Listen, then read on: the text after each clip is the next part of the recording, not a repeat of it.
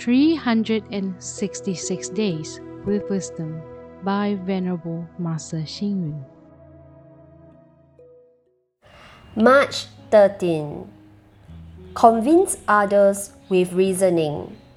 Restrain reckless acts with calmness. Influence the world with sincerity.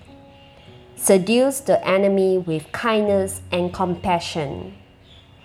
The most successful negotiation is to put oneself in the other's shoes and consider the good points of the other side.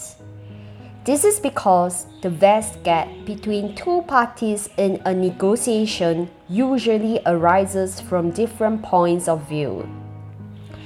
It is necessary to first eliminate the opposing circumstances between two parties and then reach a mutually beneficial situation by eliminating the gap and building mutual recognition. A negotiation is not an accusation.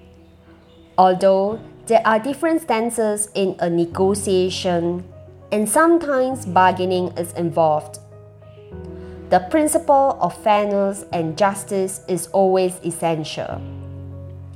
In a negotiation, one must involve principles, rules, reasoning, and thoughtfulness.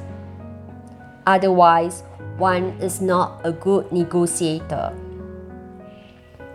When negotiating, if both parties are unable to reach a mutual agreement, they can find a mutually acceptable third party for help and postpone the negotiation to another date in order to conduct more thorough research. They could seek an expert with good negotiating skills after looking into the other party's problems and searching for more information.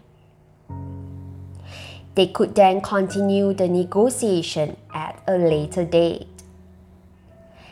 There must always be a backup plan if negotiations break down or no agreement is reached.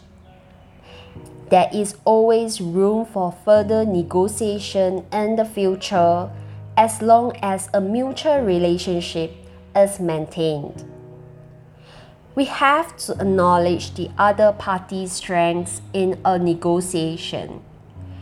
We should not simply attack and criticize the other party because it will worsen the situation.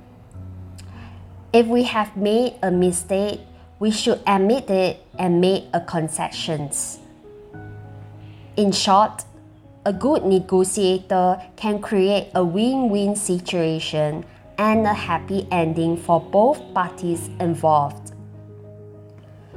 Read, reflect, and act. A good negotiator can create a win win situation and a happy ending for both parties involved in a negotiation. Please tune in, same time tomorrow as we meet on air.